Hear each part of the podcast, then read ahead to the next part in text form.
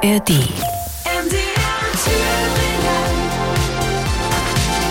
MDR Thüringen. Die Kulturnacht. Mit Sophie Hartmann. In ihrem Themenjahr hat sich die Klassikstiftung Weimar 2023 mit dem Wohnen beschäftigt. Im Mittelpunkt stand dabei das Haus am Horn, gebaut als Musterhaus für die Bauhausausstellung vor 100 Jahren. Das einst von Georg Muche entworfene Gebäude oberhalb des Parks an der Ilm sieht wieder so aus wie damals. Aber wie hatten sich die Bauhäusler das Leben darin vorgestellt und wie war es wirklich darin zu wohnen? Damit haben sich Stefanie Hock von der Klassikstiftung Weimar und ich in einem Podcast befasst. In dieser Kulturnacht hören Sie eine Zusammenfassung.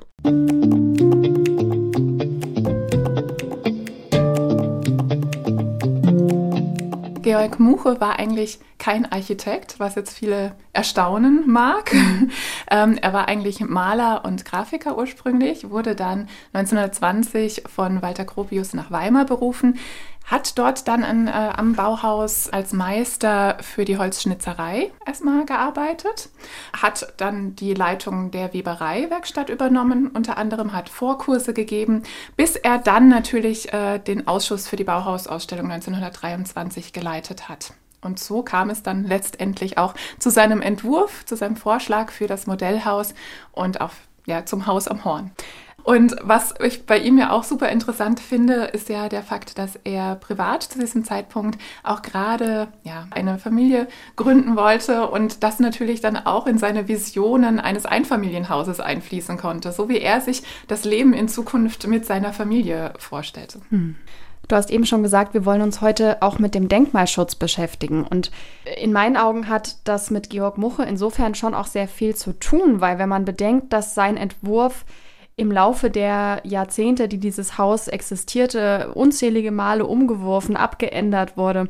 Wir haben schon gehört, es gab zig Anbauten. Es ist ja auch mal interessant zu sehen, wie er das eigentlich empfunden hat. Klar, mittlerweile, wir sind an dem, an dem Stand von vor 100 Jahren. Der Denkmalschutz hat ganze Arbeit geleistet. Wir kommen später noch drauf. Aber alles, was dazwischen stattgefunden hat, das hat Georg Muche ja auch noch miterlebt. Jetzt können wir ihn leider nicht mehr fragen, er ist Ende der 80er verstorben, aber wir können jemand anderen fragen, nämlich Jens Grönwald. Er hat dort seine Kindheit verbracht und unter anderem Georg Muche sehr regelmäßig sogar als Gast bei sich zu Hause gehabt. Wenn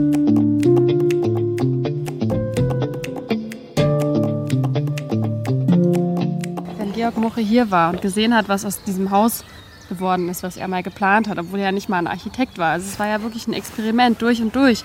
Und dann war er hier und hat gesehen, wie eine echte Familie hier gewohnt hat, wie Kinder hier im Garten gespielt haben. Hat er euch mal gesagt, wie das für ihn war? Ja, er fand diese Umsetzung des Bewohnens hervorragend, samt den Anbauten und freute sich.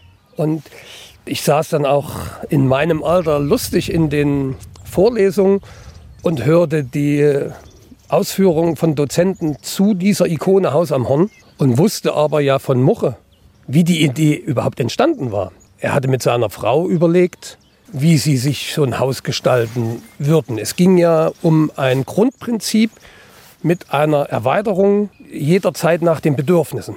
Deshalb diese Kastenform. Und hier ging es ja darum, dass man 23 zeigen wollte, wie stellen wir uns effektives neues Bauen vor. Schnell, günstig, und immer wieder erweiterbar und eine modulare Bauform. Soweit ich mich erinnere, erzählte auch Muche, es ging darum, jetzt mit diesen neuen Materialien und Möglichkeiten, Flachdach, einfachste Materialien günstig zu haben, um effektiv zu bauen. Ich weiß von, oder erinnere mich von dem Gespräch, als Muche sagte, hier war immer ein Sockel an dem Haus, später aufgeputzt. Das ist jetzt die Ikone der Moderne und überall werden Häuser gebaut ohne Sockel, der ja ein Spritzschutz ist. Das ist damals nur passiert, weil man keine Zeit hatte. Nicht, weil man das modern wollte. Das war dann im Studium witzig, wenn die Dozenten erzählten von dem Hausbau und mir eben dazu einfiel, weil wir als Kinder beim Muche zu den Füßen saßen und der erzählte, dass man am Tag der Einweihung den Fliesenleger an der Badewanne gefunden hatte, der war dort eingeschlafen. Man hatte über Nacht durchgearbeitet. Das war ja ganz schnell im Bau. Und äh, dadurch sind auch viele Baufehler entstanden, weil es ja auch ein Musterhaus war mit ganz neuen Materialien. Und daraus macht man dann die Moderne. Darum ging es nicht. Als Musterhaus haben die wahrscheinlich auch nicht gedacht, dass das lange stehen bleibt. Man wollte die Formensprache zeigen.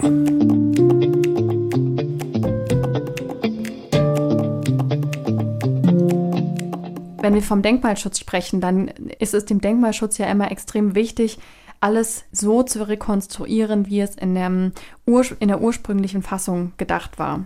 Aber was, wenn der Urheber eigentlich gar nicht einverstanden damit ist? Also man stelle sich vor, ein Georg Muche erfährt jetzt wo auch immer er ist, dass sein Musterhaus wieder in den Ursprungszustand zurückversetzt wurde von 1923, obwohl er total glücklich damit war, wie die Anbauten funktioniert haben und wie Familien sich mit den Anbauten auch dieses Haus zu eigen gemacht haben gewissermaßen, weil es vorher an vielen Stellen eben nicht so funktioniert hat. Mhm. Wäre er darüber enttäuscht, dass der Denkmalschutz gezwungen war, es genau so zu rekonstruieren, wie es ursprünglich war? Ich hoffe doch nicht, aber das ist eben diese komplexe Herausforderung, äh, vor der der Denkmalschutz eigentlich immer steht tatsächlich. Das Wichtige ist dabei immer zu betonen, dass es eben nur eine ja, kleine Zeitkapsel ist, ein Ausschnitt, ja, den man präsentiert, ähm, eben jetzt da aus dem Jahr 1923 von diesem allerersten Entwurf, von diesem Modellhaus und dass man transparent macht für die Besucherinnen und Besucher, dass sich das natürlich verändert hat und dass es sich vielleicht auch weiter verändert hätte, wenn es nicht zum Museum geworden wäre. Also ja, alle diese Schritte müssen eben nachvollziehbar sein, müssen vermittelt werden können und das macht es, glaube ich, dann auch zu einem Stück weit wieder wett natürlich, ne? dass man das einfach ähm, gut vermittelt was sich neben Entwurfideen und neben Architekturströmungen, vielleicht auch bestimmten Architekturtrends auch weiterentwickelt, und das ist nochmal ein ganz großes Thema, sind Materialien und Baustoffe.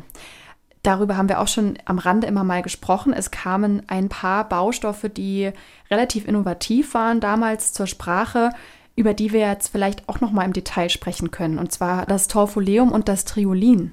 Also die Dämmung generell war schon sehr besonders und sehr innovativ äh, für das Haus am Horn. Zur damaligen Zeit war das noch nicht gang und gäbe, dass man Häuser komplett dämmte. Und das Torfoleum war ein sehr innovativer Dämmstoff aus Torf gewonnen, der imprägniert wurde. Der hatte zum einen sehr gute Dämmeigenschaften, aber auch einige Nachteile. Er war nicht so feuchteresistent, was dazu führte, dass ähm, ja sehr schnell Schäden entstanden und man auch ab und an einen gewissen Geruch wahrnehmen konnte. Und das andere, der andere Stoff, den man vielleicht thematisieren könnte, ist das Triolin, ein Ersatzstoff ähm, für Linoleum, für also einen Fußbodenbelag. In den 20er Jahren hat man äh, den gerne als Ersatz genommen wie gesagt, Weltwirtschaftskrise, es war knapp mit den Ressourcen und dem Geld. Und dieses Triolin äh, besteht eigentlich aus Nitrocellulose, was dann mit weiteren Füllstoffen und Gelatinierungsmitteln auf ein Gewebe aus Hanffasern äh, angebracht wird. Finde ich auch wieder sehr spannend, weil Hanf ist ja auch heute immer noch ein Thema als Baustoff. Und gibt es auch hier einen großen Nachteil wie beim Torfoleum? Leider ja, denn äh, das war sehr leicht entflammbar, was natürlich sehr große Gefahren sich, mit sich brachte. Aber wenn wir jetzt schon bei dem Thema der Baumaterialien und der Denkmalpflege sind, bietet es sich an, auch zu unserer Expertin auf diesem Gebiet überzuleiten, die auch bei den allerletzten Maßnahmen um das Haus am Horn in diesem Jahr wieder beteiligt war.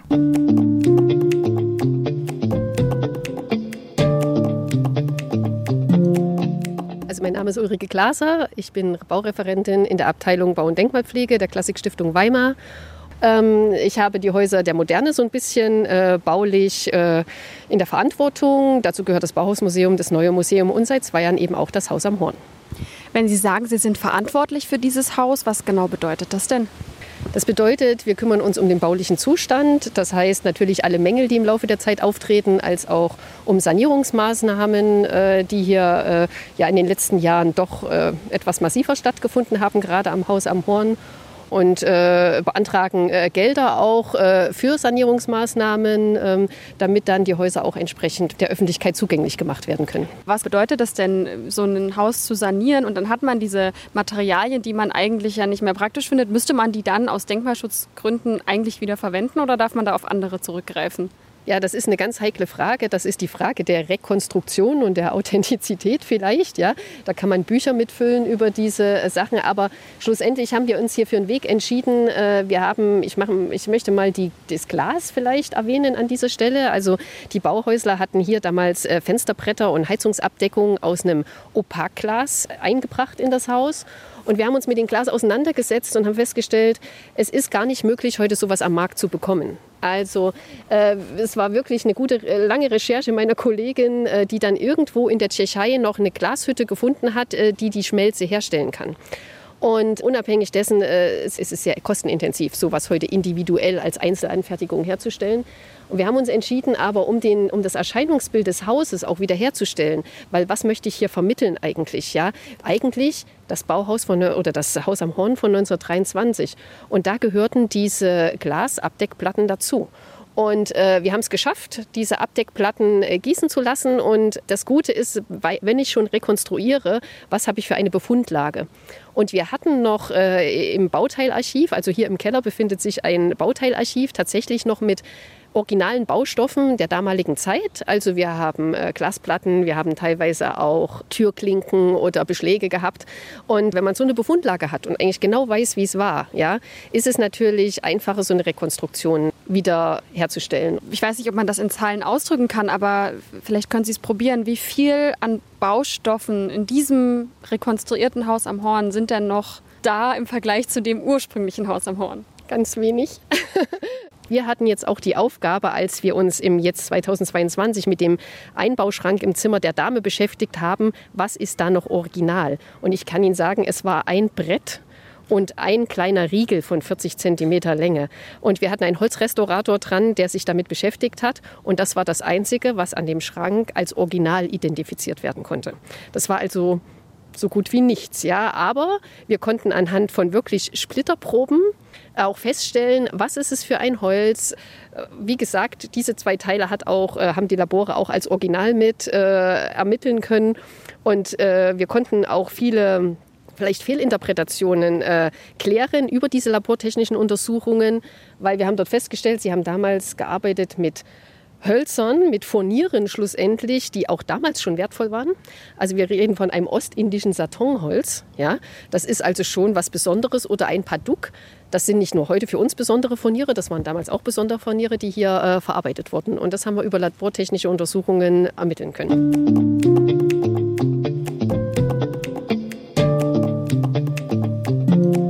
Ich hatte ja Frau Glaser gefragt, was von den ursprünglichen Baustoffen und ähm, Materialien, die verwendet wurden, jetzt eigentlich noch da sind. Und da hat sie ja gesagt, dass es im Prinzip marginal wenig ist, nur noch. Wie ist das denn aber eigentlich mit dem, äh, was im Innersten abgelaufen ist, sprich Möbel etc.? Ist davon noch was erhalten geblieben? Eigentlich nicht mehr, so gut wie nicht mehr. Das liegt ein bisschen daran, dass das Ganze ja auch ähm, der Wirtschaftlichkeit verpflichtet war, dieses ganze Projekt. Ja. Ähm, das Haus am Horn konnte sehr, sehr lange nicht verkauft werden, hat niemanden, es, es fand sich niemand, äh, der das Haus bewohnen wollte erstmal. Und da geriet man natürlich auch schnell unter finanziellen Druck, ganz klar. Man hatte eine große Summe ausgegeben, man hatte den Finanzier auch im Hintergrund, Adolf Sommerfeld unter anderem. Und da war es das Leichteste, die Mobilien sozusagen einfach zu verkaufen. Und die haben sich auch gut verkaufen lassen. Die sind nach, hauptsächlich nach Berlin gegangen. Die Spur hat sich da leider verloren. Zwei Teile finden sich äh, noch im Bauhausarchiv in Dessau.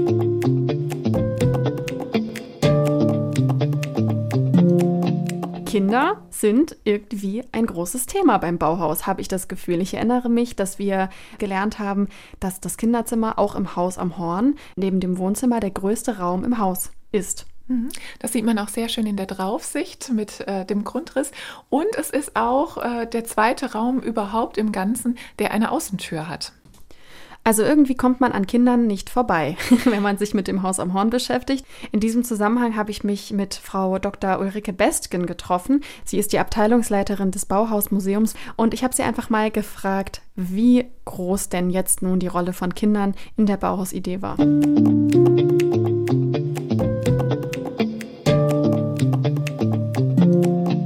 Haben denn Kinder für die Bauhäusler eine große Rolle gespielt, die vielleicht auch den meisten gar nicht so bewusst ist. Wenn man vom Grundriss ausgeht, ist man natürlich versucht zu sagen, ja, weil es der, wie Sie sagten, mit der größte Raum ist. Wenn wir uns die Hintergründe nochmal klar machen, wie es entstanden ist, wer für diesen Raum den Entwurf gemacht hat, würde ich sagen, das sieht etwas anders aus. Der Entwurf ist von einer Studentin, Alma Buscher, Sie hatte eine sehr gute Ausbildung, bevor sie ans Bauhaus kam und ist dann ans Bauhaus gegangen und musste wie alle durch den obligatorischen Vorkurs durch, sechs Monate, egal wie gut man vorgebildet war. Sie kam dann in die Weberei, wie es vielen Frauen leider eben geschehen ist und hat sich dann bei Gropius eingesetzt und hat gesagt, naja, Faden und so, das war nie meine Domäne. Ich möchte eigentlich in die Holzwerkstatt, also in die Tischlereiwerkstatt. Und sie entwirft dann dieses Kinderzimmer Einmal Sithoff Busche hat sich intensiv mit pädagogischen Fragen aus der Zeit auseinandergesetzt, natürlich mit Reformpädagogik, Maria Montessori und alles, was in der Diskussion war. Aber sie hat eine ganz eigene Vorstellung auch dazu entwickelt, weil sie sagte, Kinder müssen eigentlich frei sein. Die müssen sich frei entwickeln können. Und so ein Wort, das sagt sie auch äh, ganz dezidiert, wie lass das gibt es bei ihr nicht. Da, da kommt mir jetzt natürlich sofort das Wort antiautoritäre Erziehung in den Kopf. Ähm, das glaube ich nicht, denn da hat sie schon klare Vorstellungen, was Farben bei Kindern auslösen sollten und so weiter.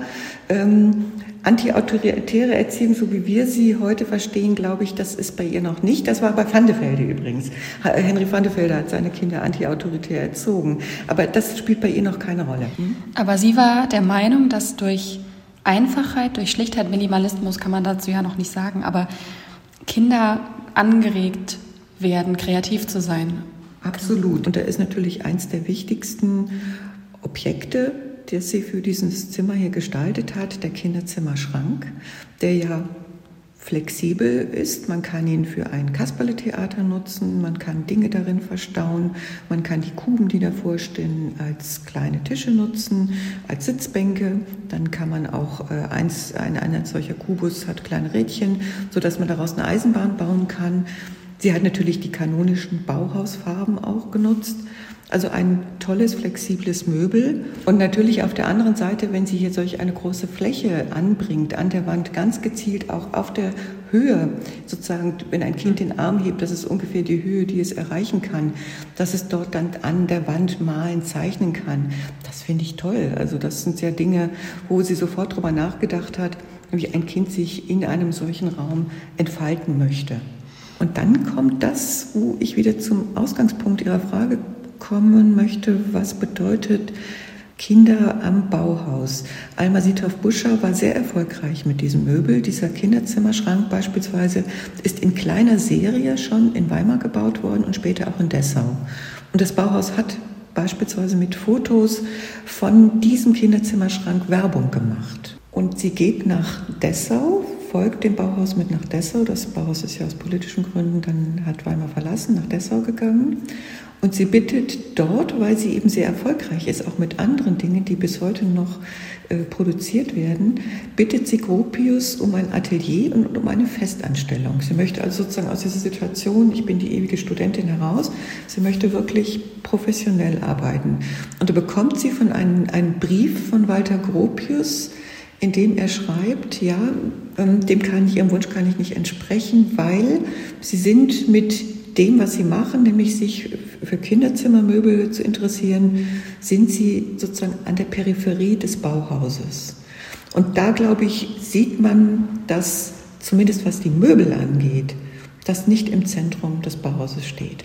Das war nicht Zentrum der Bauhausvorstellung, so wie er sie zu diesem Zeitpunkt dann auch für sich formuliert hat. Und das war natürlich für eine junge Gestalterin wie Alma Buscher hieß sie zu dem Zeitpunkt, später heißt sie Sithoff Buscher, war das sehr frustrierend. Und sie entschließt sich dann auch, das Bauhaus zu verlassen die Familie ist dann zunächst erst an verschiedenen Orten und lässt sich dann später in Frankfurt nieder. Und sie kommt dann 1944, sie macht nichts mehr, sie macht also gestaltet nichts mehr. Sie hat mhm. völlig komplett aufgehört, als Gestalterin, heute würden wir sagen Designerin, zu arbeiten. Und sie kommt dann 1944 im Bombenhagel um. Also es ist wirklich ein, ein großartiges Talent. Man sieht das ja auch, es sind hervorragende Möbel, die sind heute noch modern ähm, und leider eben nicht am Bauhaus in der Weise gewürdigt worden.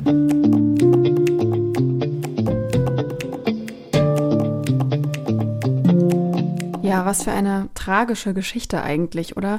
Mich hat das Ganze auch, ehrlich gesagt, ein bisschen enttäuscht und traurig gemacht.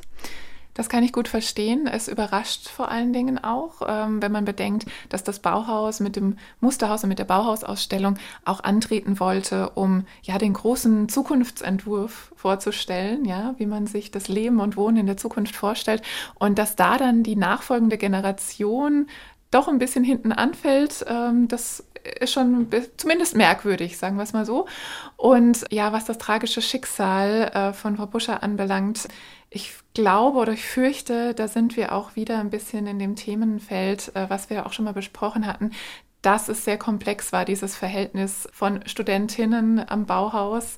Wie wurde die Arbeit anerkannt oder eben nicht anerkannt und hat man dann diesen Bereich doch vielleicht wieder eher klassischer, stereotyperweise der Frau zuerkannt. Ne? Die soll sich so ein bisschen um den Haushaltskram, um äh, die Kinder kümmern. Aber es ist nicht so relevant für den großen Entwurf.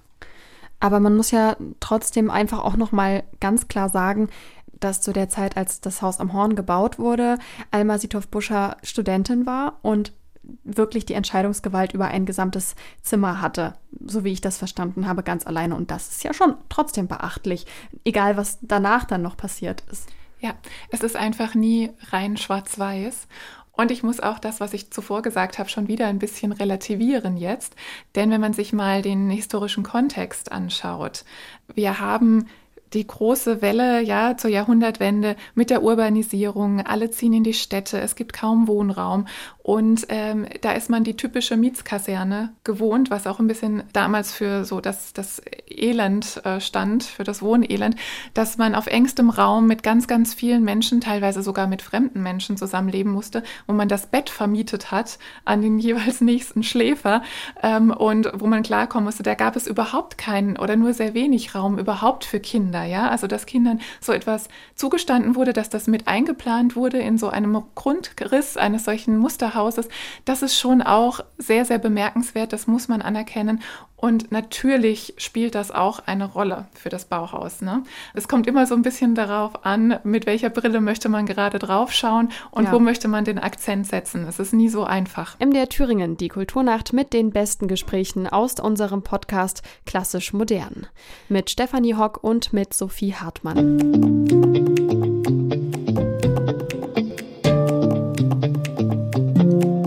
Der Leitspruch Volksbedarf statt Luxusbedarf ist tatsächlich auch der, den ich am meisten assoziiert habe mit dem Bauhaus vor diesem Podcast. Um, und Kunst und Technik, eine neue Einheit, war mir noch neu.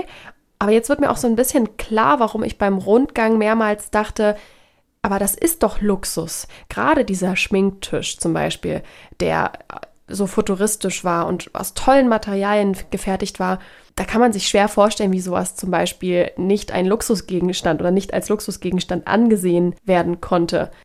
Ja, also das hat sich mit der Zeit gewandelt. Ganz zu Beginn ähm, der Schule war es ja auch zurück zum Handwerk. Äh, das war nicht so festgelegt. Ähm, das hat Gropius auch immer weiter entwickelt zu Beginn. Ähm, zum Zeiten der Bauhausausstellung war es dann schon mehr der Schwerpunkt äh, Kunst und Technik eine neue Einheit. Äh, es ging darum, mit der Lehre sich anzunähern ähm, an die industrielle Fertigung und da einfach auch mehr Möglichkeiten für unter anderem auch die Beschäftigung später mal der Studierenden dann auch zu schaffen.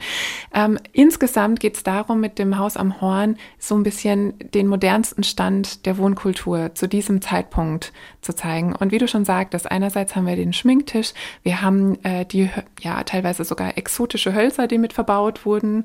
Wir haben das Badezimmer an sich ist schon Luxus. Ja, es wurde ja auch kurz angesprochen, dass es ein eigenes Badezimmer gibt äh, in dem Haus zu dieser Zeit in den 20er Jahren mit warmem Wasser, mit eingebauter Badewanne. Das war nicht selbstverständlich. Also im, im Osten war es ja schon noch bis in die 80er, Ende der 80er üblich, dass zum Beispiel auch ein, ein Badezimmer oder eine Toilette draußen auf dem Flur war und sich teilweise sogar geteilt wurde. Genau, oder das klassische Plumpsklo im Garten, wo man sogar auch in der Nacht äh, noch raus musste, um die Notdurft zu verrichten.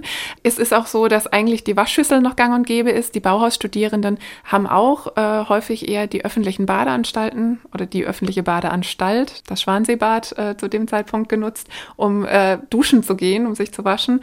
Und wenn man das natürlich dann in Relation sieht, merkt man, dass das Haus am Horn schon aus viel Luxus besteht, tatsächlich. Also das ist nicht Luxus für alle. Es hat ja mit dem Anspruch nicht geklappt, äh, da doch recht kostengünstig ein Muster zu schaffen für Einfamilien zu der Zeit. Was auch ganz besonders ist, ist, dass ja das ganze Bad aus weißem Opakglas war, also mit Opakglas ausgekleidet.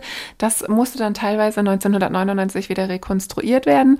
Und ich möchte euch auch einen kleinen Tipp geben, wenn ihr das Haus am Horn besichtigt. Es ist eigentlich nur ein Detail, an dem man meistens vorbeigeht, nämlich die Türklinke der Badezimmertür das ist noch ein Originalentwurf von Walter Gropius. Und wo wir gerade bei den ganz persönlichen Empfehlungen sind, ich habe auch ein lustiges Detail entdeckt. Ich bin, das habe ich jetzt schon, glaube ich, ein, zwei Mal im Rahmen dieses Podcasts auch gesagt, sehr groß. Und die Toilette im Badezimmer lässt sich im Prinzip als großer Mensch gar nicht benutzen, weil nämlich die Tür sich nicht schließen lässt die Beine sind nämlich im Weg. Das ist mir auch schon aufgefallen. Das ist eine richtige Fehlkonstruktion. Ähm, da muss man dann einfach alleine das Bad benutzen und einfach die äußere Badezimmertür nehmen und nicht nochmal die separate Tür zum, zur Toilette. Aber das ist wirklich etwas seltsam. Und auch noch eine große Bitte an euch, weil es äh, da wohl in der Vergangenheit auch schon Verwirrung gab. Wir haben ein Schild äh, auf der Toilette stehen. Das ist wirklich nur ein Ausstellungsstück. Es ist heute nicht mehr zu gebrauchen. Okay, also wie bei Ikea, da muss man die Leute extra darauf hinweisen, offensichtlich. Anscheinend, ja, gab es da ein paar Unfälle schon. Ja, liegt vielleicht auch ein bisschen daran, dass man schnell vergisst, dass man sich in einer Ausstellung befindet, wenn man so da durchspaziert. Das ist wirklich wie eine bewohnte Wohnung. Das Einzige, was immer mal noch daran erinnert oder es einem zurück ins Gedächtnis ruft, sind diese Texttafeln natürlich und ein besonderes Element in der Ausstellungskonzeptionierung, die Linienmöbel. Und die Person, die auch maßgeblich diese Idee mitentwickelt hat, ist Anke Blüm, unsere nächste Expertin und Gesprächspartnerin.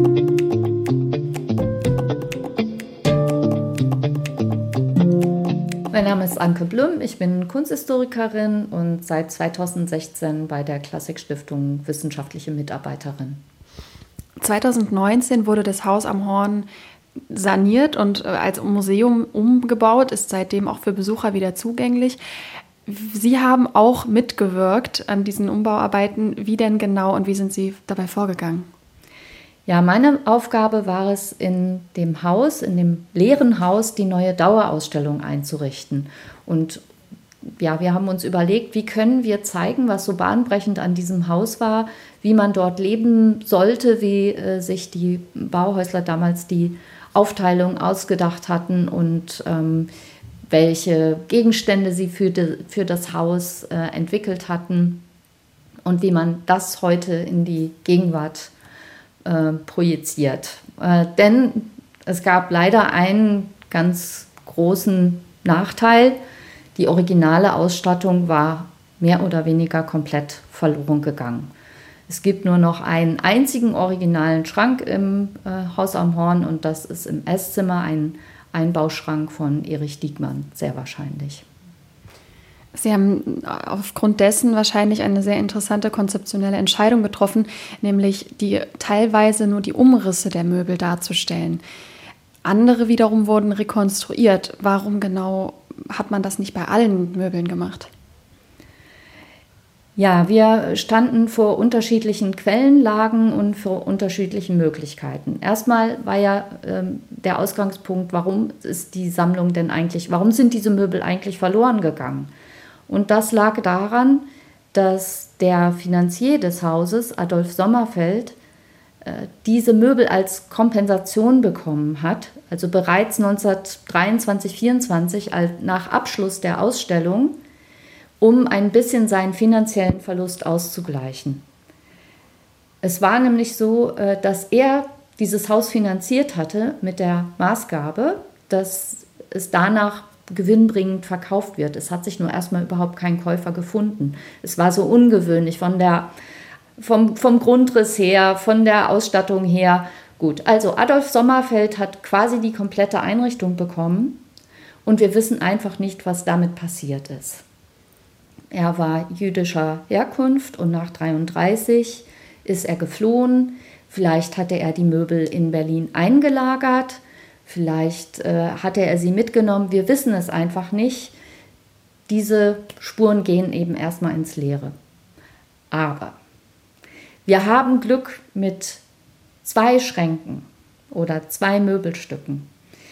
Adolf Sommerfeld hat in Berlin eine befreundete Architektin beauftragt bei einem ähm, Projekt, Martha Barley-Bär, und er hat ihr als Lohn zwei originale Möbel aus dem Haus am Horn geschenkt. Und das war zum einen der Frisiertisch im Zimmer der Dame und zum anderen die Wohnzimmervitrine äh, von Marcel Breuer. Beides von Marcel Breuer. Der Frisiertisch ist ja sogar das Gesellenstück. Also zwei herausragende Möbelentwürfe hat sie bekommen. Und dort in der Familie hat sich das bewahrt obwohl sie es teilweise sogar abgesägt haben. Also leider äh, waren sie in einem nicht so guten Zustand, sind dann aber der Stiftung Bauhaus Dessau angeboten worden. Die hat es in den Bestand genommen und hat das fachgerecht restaurieren lassen von einem Architekten Gerhard Oschmann. Und Gerhard Oschmann konnten wir gewinnen, 2019 diese beiden Möbel nochmal exakt bis auf den Millimeter genau so zu rekonstruieren, sodass sie heute wieder also als Rekonstruktion im Original, also äh, am Originalplatz bewundert werden können. Die Originalmöbel selbst sind aber in der Stiftung Bauhaus Dessau jetzt im Museum untergebracht. Also das war die eine Möglichkeit. Wir haben eben zwei Möbel rekonstruieren können, weil sie auf wundersame Weise sich in der Stiftung Bauhaus Dessau erhalten haben.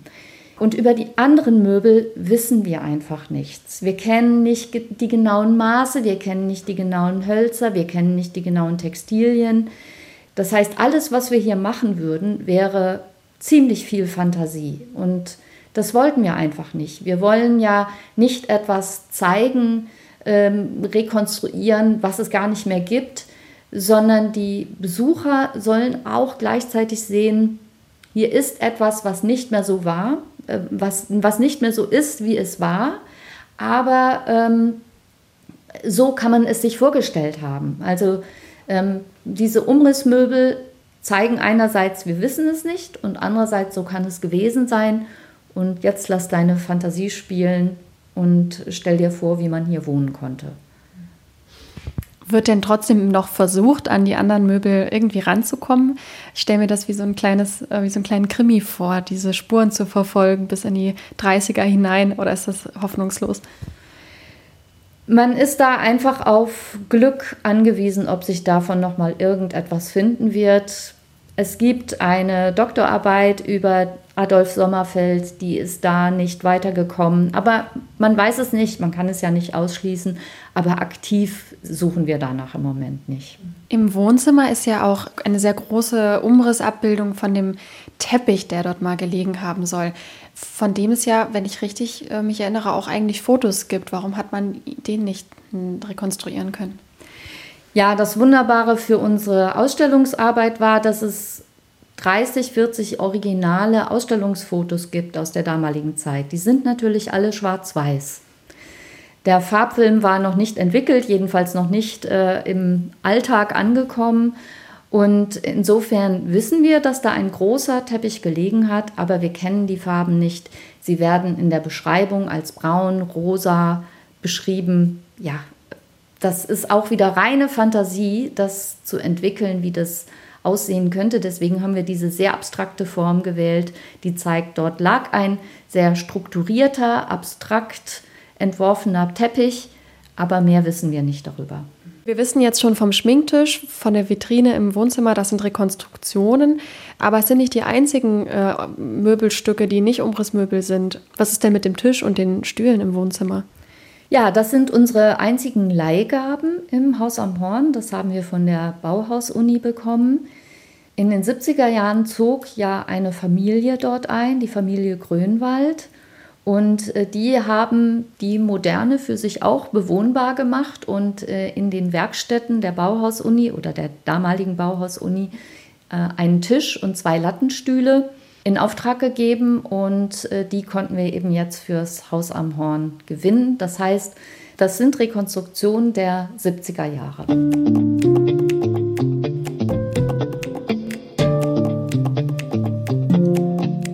Wir sind ja mit dem Anspruch gestartet oder mit der Frage, ähm, mal genauer zu schauen, was uns dieses 100 Jahre alte Haus denn eigentlich heute noch sagen kann und wo wir vielleicht auch Parallelen ähm, oder Unterschiede zu heute erkennen können.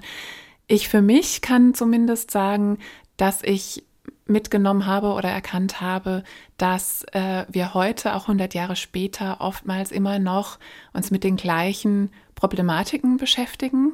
Also egal, ob es jetzt um ähm, soziale Gerechtigkeit geht, was Wohnungsbau anbelangt, ähm, ob es um alternative Baustoffe und Möglichkeiten geht, äh, in unserer, ja, oder mit unserer Umwelt pfleglich umzugehen und trotzdem gut und effizient äh, wohnen zu können. Ähm, das sind lauter so Dinge, die, glaube ich, auch nie ganz aufhören werden oder die uns noch sehr, sehr lange beschäftigen werden. Und was ich sehr charmant finde, ist, dass ich mitgenommen habe, dass dieses Haus ja doch auch für etwas sehr Individuelles steht, für einen Menschen, der einen, eine Utopie vom Wohnen hatte, für seine junge Familie, ähm, ja, so ein bisschen seinen Traum vom Einfamilienhaus da verwirklichen konnte, schon recht früh in jungen Jahren. Und dass das Wohnen auch immer diese individuellen Spuren mit sich bringt, sei es in unserer Wohnung oder sei es eben in einem äh, Architekturentwurf, ganz egal, äh, es menschelt doch an allen Seiten. Apropos, wir haben Aufnahmen von Georg Muche bekommen. Also Georg Muche selber ist ja schon in den 80er Jahren verstorben. Das heißt, ihn hier leibhaftig als Gast begrüßen zu dürfen, wäre spooky. Aber ja, unserer Redaktion ist es gelungen, danke an dieser Stelle, Interviewmaterial aus den ja, 60er bis 80er Jahren von Georg Muche zu erlangen. Und damit können wir jetzt auch die Meinung von dem Schöpfer selber, dem Architekten selber, endlich auch mal mit einpflegen. Bisher haben wir doch sehr viel gemutmaßt, wie Georg Muches Meinung zu bestimmten Themen ausgesehen hätten. Wir können nicht alle Fragen beantworten, aber zumindest einen Teil davon. Lasst uns doch mit dem Anfang per se beginnen und danach fragen, wie es überhaupt dazu kam, dass ein Maler ein Haus entwirft. Die Originaltöne stammen übrigens aus Fernsehberichten und Interviews, die im ARD-Archiv verfügbar sind.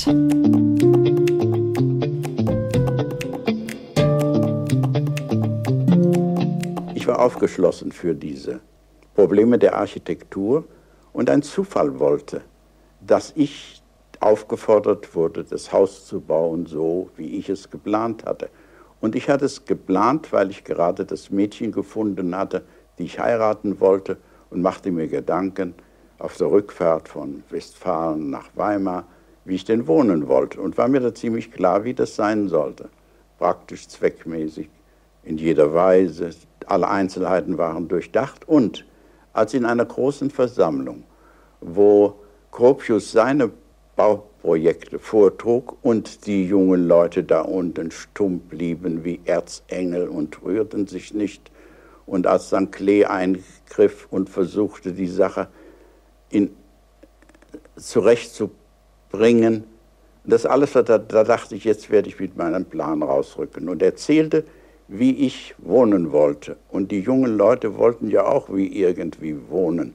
Und das, was ich dann als Vorstellung hatte, überzeugte die so, dass sie sagten, das Haus wollen wir bauen. Das war meine Chance. So kam das. Und Gropius, großzügig wie er war, schrieb mir, nachdem eben es so entschieden worden war, ihr Schwung, und sei er auch aus Wahn geboren, ist Nerv unserer Ausstellung. Ich mache mit.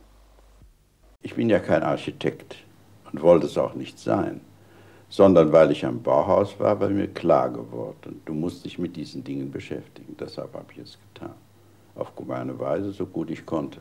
Und ich hatte so viel natürliche Naivität in Bezug auf Hausbau, dass ich etwas getan habe, was die Architekten später vergessen haben. Nämlich Häuser zu bauen so, dass die Familien, die drin leben, darin glücklich leben können, soweit das von der Architektur abhängig ist.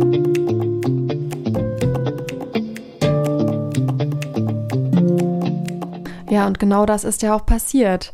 Wir haben Jens Grönwald kennengelernt in diesem Podcast. Er hat uns erzählt, wie er seine Kindheit im Haus am Horn verbracht hat, was er dort für spannende Menschen kennengelernt hat, auch aus dem Bauhausumfeld, wie er dort mit seinem Schaf Paul Klee zusammengelebt hat und seinem Hahn äh, Walter Gropius. Irgendwie, ja, eine so schöne Geschichte, die, er, die wir da von ihm gehört haben und die mir beweist, dass dieses Haus vor allem eines war ein, eine Heimat für eine Familie, die ja dadurch den Beweis liefert, dass das Haus am Horn ein lebenswerter Ort ist. Und darauf kommt es ja an. Ich finde es auch wahnsinnig schön, dass äh, dann die späteren Jahre und die Bewohnerinnen und Bewohner mehr oder weniger der lebende Beweis dafür sind, dass die Ursprungsidee vom Menschen her zu denken beim Bauen wirklich funktioniert hat bei Georg Muche. Und das ist vielleicht auch das Besondere am Haus am Horn, wenn man das nochmal so zusammenfassen kann, dass es deshalb heute vielleicht immer noch so eine Architekturikone ist, weil es vielleicht gerade nicht typisch äh, ikonisch ist.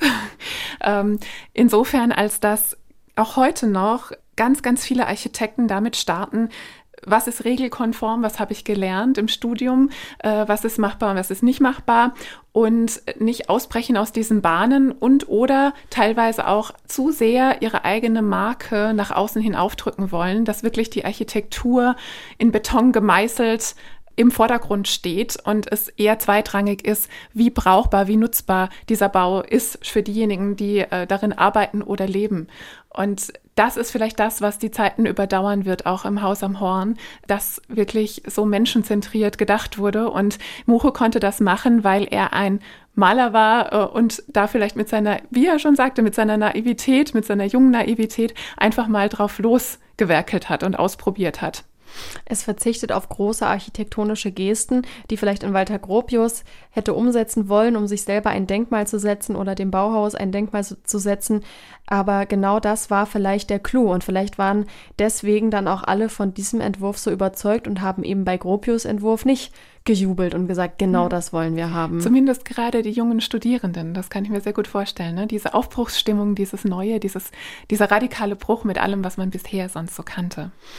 Mich würde jetzt noch zum Abschluss total interessieren, wie er auf das Bauhaus an sich schaut, auf die Zusammenarbeit auch. Wir haben gerade schon gesagt, Richard Paulik war jemand, mit dem er dann später zusammengearbeitet hat. Und auch beim Haus am Horn war das ja schon so, dass es ein Team von unterschiedlichsten Künstlerinnen und Künstlern waren, die da ihre Ideen in einen Topf geworfen haben und eine Vision kreiert haben erstmal eine romantische Vorstellung, aber gleichzeitig denke ich eben auch, es war bestimmt nicht immer ganz einfach, wenn so viele Idealisten aus unterschiedlichen Richtungen zusammenkamen. Hat das auch für Reibung gesorgt? Auf jeden Fall. Also wir begehen da natürlich leicht den Rückschaufehler, wenn wir heute auf das Bauhaus schauen, weil wir nur die Endergebnisse kennen, ja, die berühmten Designs und Ideen und Konzepte, die einmal um die ganze Welt gingen und auch heute immer noch so viel Einfluss haben. Aber natürlich war das kein linearer, stringenter Prozess. Da gab es viel Reibung, viel Auseinandersetzung, viel Zerwürfnisse auch zwischen den verschiedenen Akteurinnen und Akteuren. Und ich würde sagen, lassen wir auch hier Mucho nochmal selbst zu Wort kommen, wie er denn diese erste Bauhauszeit in Weimar empfunden hat und wie er in seinen späteren Jahren darauf geblickt hat.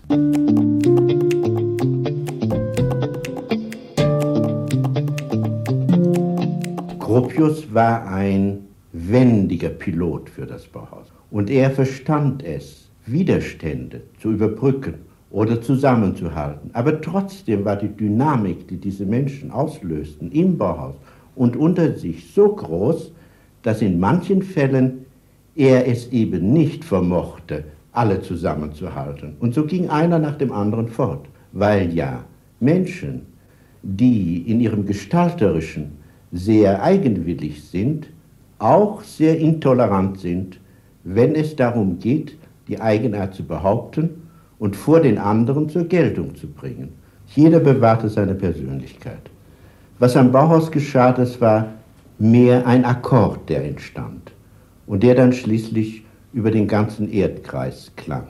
Das erstaunt alle Welt auch heute noch. Ein Team war es nicht. Dadurch waren die Spannungen, die Gegenstände zu groß und jeder bewahrte seine Eigenart. So kamen wir nacheinander zu Fall. Ich will das ruhig einmal so drastisch sagen. Die Gegenwart verschönt die 20er Jahre. Sie verschönt auch das Bauhaus. Sie nimmt ihnen die Spannungen. Aus den Spannungen ist das Bauhaus entstanden. Und nur daher hat es seine Kraft und schließlich auch die Leistung vollbracht, die es vollbrachte.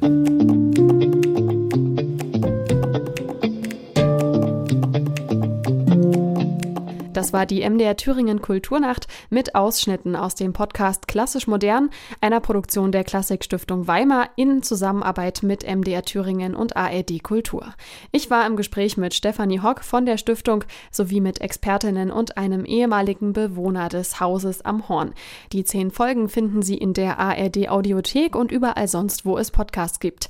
Ich bin Sophie Hartmann und wünsche Ihnen noch einen schönen Abend und eine gute Nacht. ARD